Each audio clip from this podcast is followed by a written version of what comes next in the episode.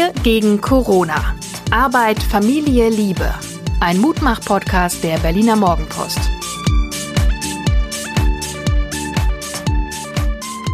Hallo und herzlich willkommen zu unserem kleinen Podcast Wir gegen Corona. Mein Name ist Hajo Schumacher. Mir gegenüber meine Helferin. Gefährtin Suse, Mutter, Psychologin, Coachin. Und wie waren deine letzten 24 Stunden, Liebes? Na, ich fand zwei Sachen sehr bemerkenswert. Das eine ist ja, wir waren ja diesmal zweimal im Wald, unter anderem ähm, bei einem Abendwaldspaziergang oder es war schon fast Nachtspalz, Nachtspalzspaziergang. also ein Waldspaziergang, ein Nachtwaldspaziergang. Und ähm, wir sind ja beson insofern mal anders gegangen, als dass wir nicht mehr miteinander geredet haben, sondern versucht haben, mit allen fünf Sinnen die den Raum, also diesen Wald wahrzunehmen. Und es war relativ leise für Berliner Wälder. Und äh, ich fand so bemerkenswert, wie ich die Ruhe genossen habe. Dabei ist ja eigentlich in der Stadt auch Ruhe.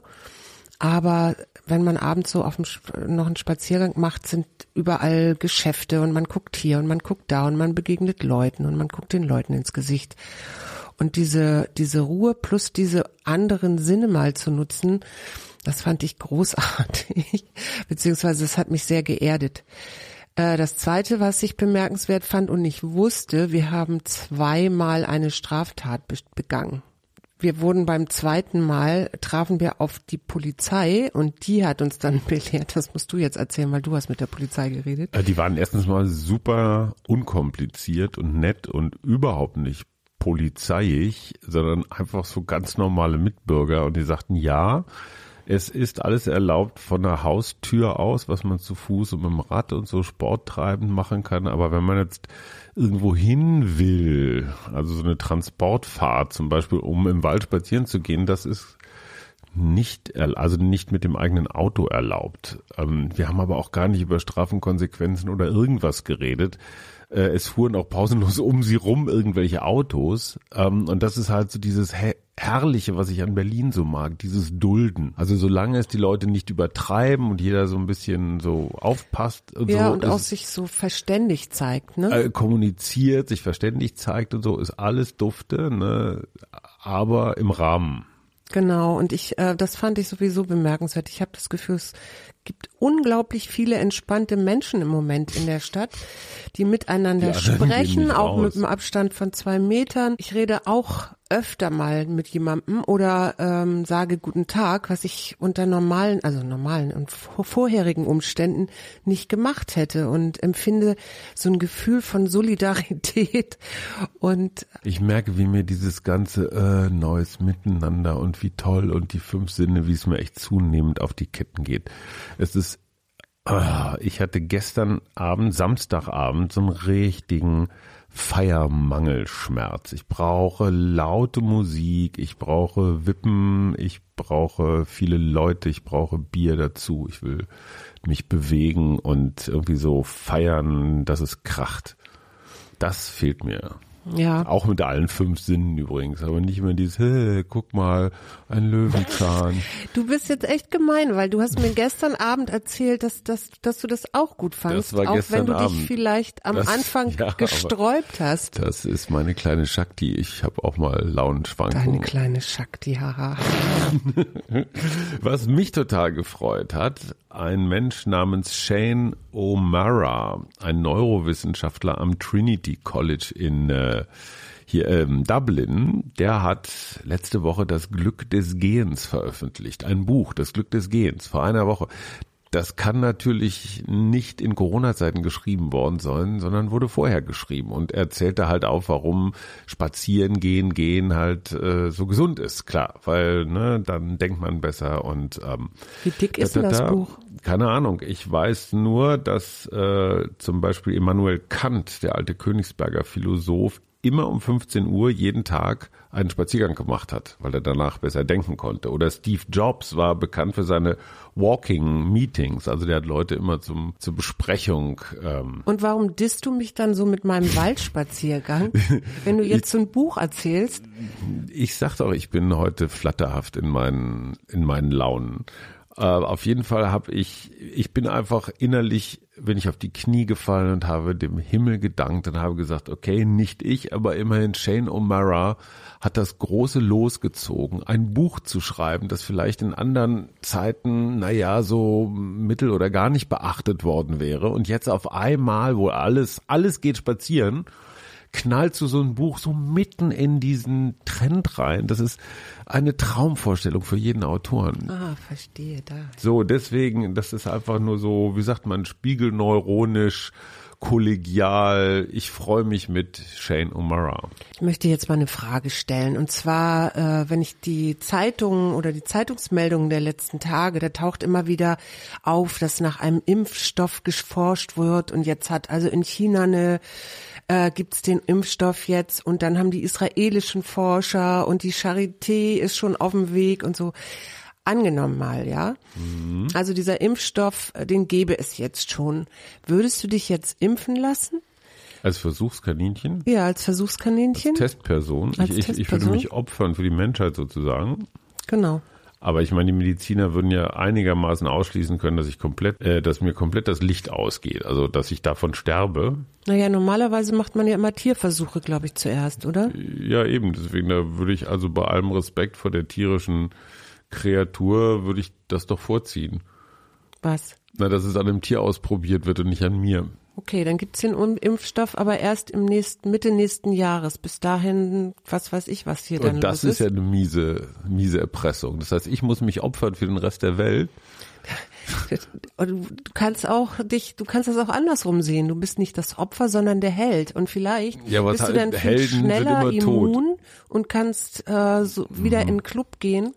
Ähm, ja, wo ich dann alleine, wo ich dann alleine rumstehe. Toll. Mit all den anderen, die immun sind und äh. ähm, nicht gut? Doch, doch, klar, ich würde mich natürlich opfern. Ich würde allerdings, glaube ich, schon Komm mir wünschen, dass ein, Platz, dass ein Platz nach mir benannt wird.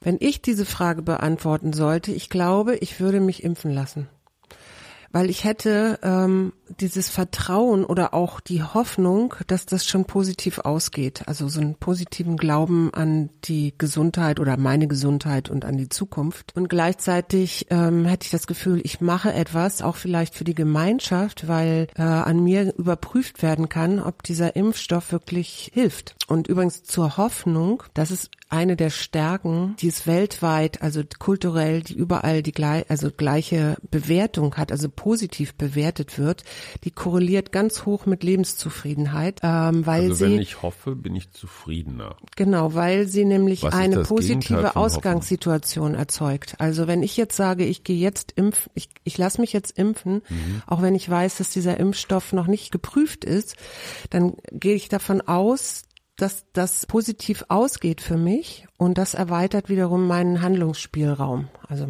auch meine Möglichkeiten und auch meine Gesundheit, weil es die, mm, weil es mich stärkt. Ich finde das Thema Tod und Sterben, das ist ja sowas, ja. was wir gerade sehr, sehr elegant, auch wir hier übrigens so ignorieren, großräumig. Wenn man sich äh, italienische Verhältnisse anguckt oder jetzt auch was in New York los ist, das ist zum Teil schon ganz schön brutal, was da zum Beispiel auf die Ärzte zukommt. Ja. Weißt du, die haben fünf Kandidaten und zwei Beatmungsgeräte und müssen jetzt entscheiden, wer kommt dran und wer nicht. Ja. Das heißt, du, du bist, du bist Gott. Du entscheidest über Leben und Tod. Ja. Ja, und die Menschen würden durchkommen, wenn sie alle eins hätten, aber es geht halt nicht. Ja, ich weiß. Äh, was machen denn diese Menschen, die diesen hippokratischen Eid geschworen haben, dass sie alles Leben schützen, was sie können? Wie gehen die damit um? Also was würdest du jetzt als Psychologin mit denen machen, wenn die jetzt mehrfach solche Entscheidungen treffen mussten, hinterher? Ja. Was würde ich jetzt als Psychologin machen? Mm, es käme immer auf den Fall drauf an und natürlich auch darauf, wie jemand äh, das selber bewertet, was ihm, was er da entscheiden muss. Ja, da gibt's ja verschiedene Möglichkeiten. Also du kannst ja ganz sachlich sagen, äh, ich habe nur ein Beatmungsinstrument äh, Instrument und ich habe drei äh, Patienten da liegen und welcher hat die größte Chance zu überleben? So, es ist ja, hat ja was Darwinistisches schon fast. Oder du äh, machst daraus eine moralische Frage, ähm, dann fällt die Entscheidung sicherlich schwerer. Also ich glaube, ich äh, würde versuchen, Menschen, die in, vor so einer Entscheidung als Arzt stehen, in irgendeiner Art den Rücken zu stärken, weil das gerade die Situation erfordert. Aber lass mich mal was anderes fragen. Wenn du die letzte Woche zurückblickst, was hast du da gelernt in der letzten Woche für dich? Drei Sachen.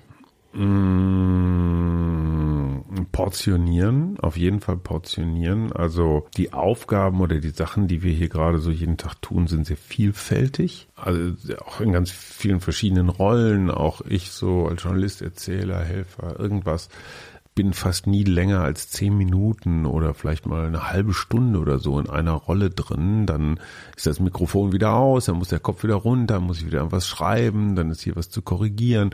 Ja, portionieren und nicht zu groß portionieren. Und da sind wir interessanterweise wieder beim Essen, so wie wir das den Umgang mit Essen, glaube ich, neu lernen müssen. Also mehr wirklich so bescheuert das klingt, aber mehr Regeln und zwar morgens, mittags, abends wird gegessen.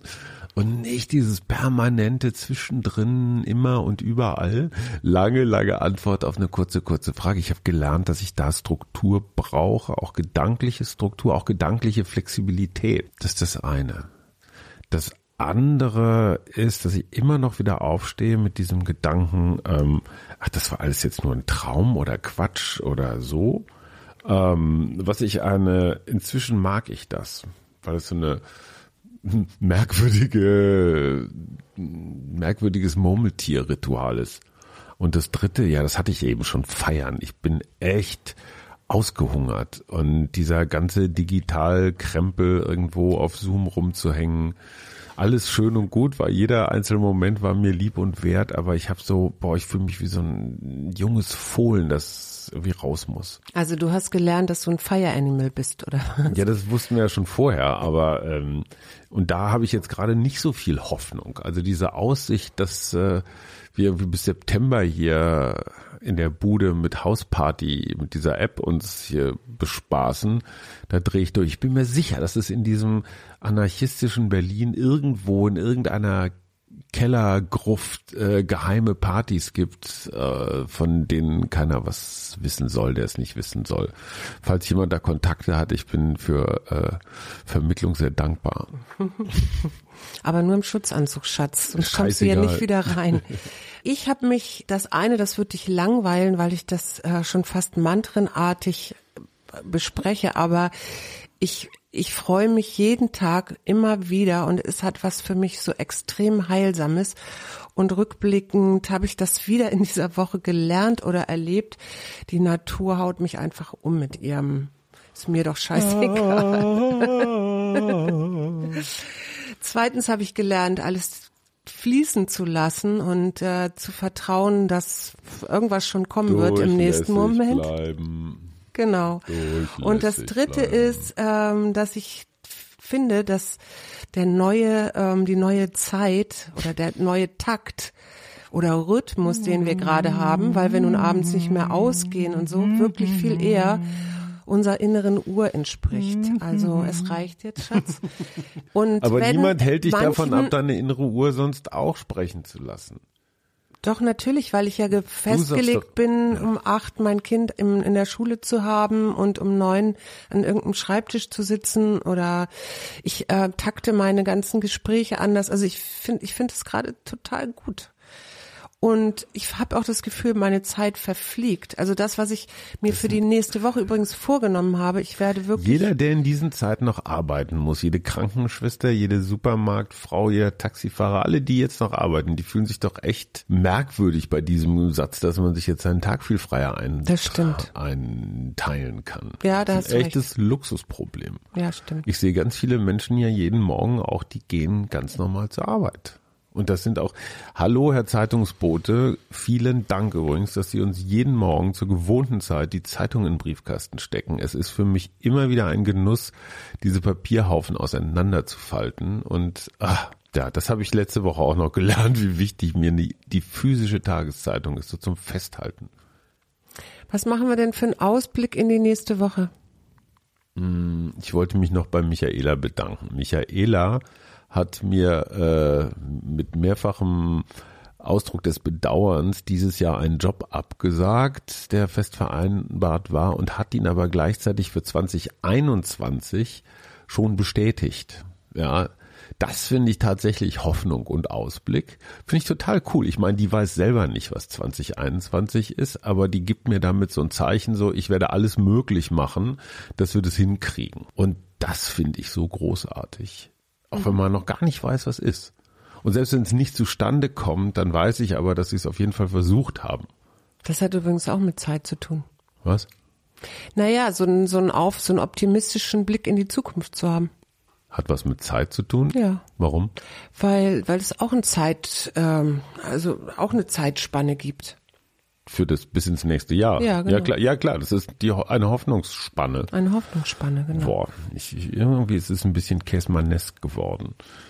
Los. Ach so, das D-Lied. Das D-Lied. Gut, dass wir das noch haben. das D-Lied. Du bist dran. Interpret Egal. Draffi Deutscher. Natürlich. Weine nicht, wenn der Regen fällt. Dam, dam. Okay, prima. Dam, dam.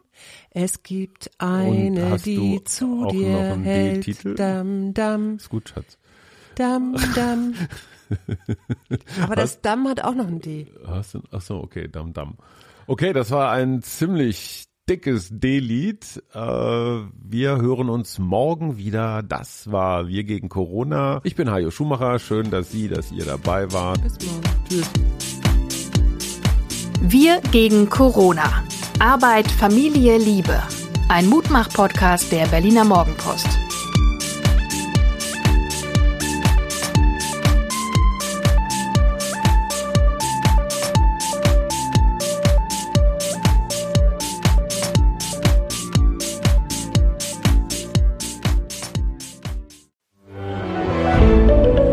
Ein Podcast von Funke.